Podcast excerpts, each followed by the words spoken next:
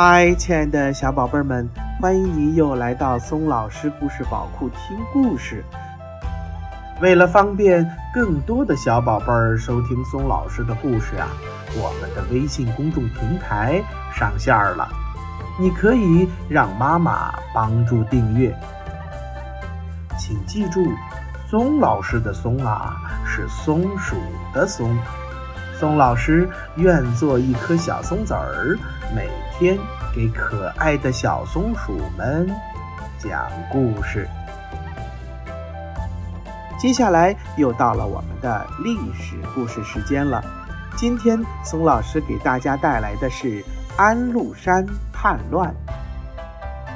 这是唐朝中期最有名的一次叛乱，叫做安史之乱。唐玄宗开元时期啊，社会经济空前繁荣，出现盛世局面。可到了开元末年，玄宗开始荒于朝政，纵情声色。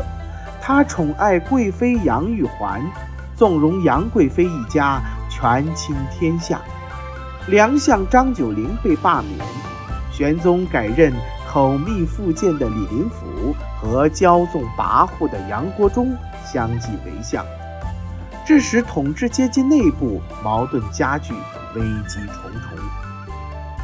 安禄山是突厥族的后裔，他在当将官的时候，因为打了败仗而被判处死刑，被押解到了长安。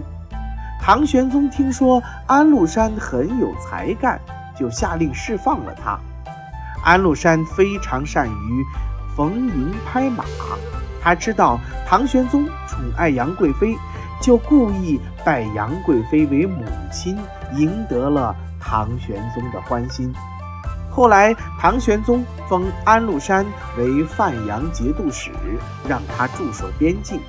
安禄山做了节度使之后，很快控制了北方大部分地区。他看到内地兵力空虚，就积极招兵买马。准备发动叛乱。安禄山是有名的唐朝中期的藩镇割据势力之一。公元七百五十五年，安禄山聚集了十五万人，联合叛将史思明一起叛唐。中原好多年不打仗了，军备废弛，河北各郡县的唐军不堪一击。叛军很快就长驱南下，消息传到了长安，唐玄宗大惊失色，仓促之间招募了六万士兵抵抗叛军。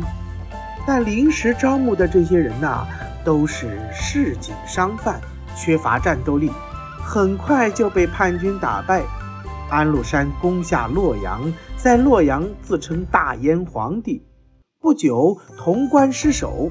唐玄宗仓皇逃往成都，在逃亡途中，杨贵妃被迫自缢死了，唐玄宗也失去了统治权力，唐王朝由此走向了衰落。后来，人们根据唐明皇和杨贵妃的故事，写出了许多许多的文学作品，比如元曲四大家的。白朴就写出了五童语，而最最出名的当属昆曲的经典剧目《长生殿》，是清初洪升创作的昆曲剧本。《长生殿》取材于唐代诗人白居易的长诗《长恨歌》和元代剧作家白朴的剧作《梧桐雨》。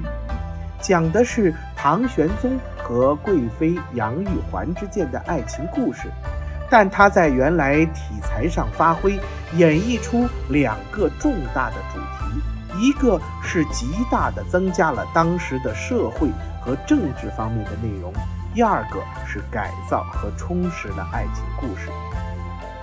它的重点呢，在描述唐朝天宝年间皇帝昏庸。政治腐败给国家带来的巨大灾难，导致王朝几乎覆灭。剧本虽然谴责了唐玄宗的穷凶极奢，但同时又表现了对唐玄宗和杨玉环之间爱情的同情，间接表达了对唐朝统治的同情，还寄托了对美好爱情的理想。其中比较出名的句子呢，就是“唱不尽兴亡梦幻，弹不尽悲伤感叹，大鼓里。”凄凉满眼对江山，我只待拨繁弦传幽怨，翻别调写愁烦，慢慢的把天宝遗世谈。还有像什么愿此生终老温柔，白云不现仙香。其中在清朝年间，有人这样说。说，家家收拾起，户户不提防。其中的“不提防”也是《长生殿》里一段非常出名的曲子。好了，宝贝们，今天的历史故事就讲到这儿了，又到了和大家说再见的时候了，拜拜。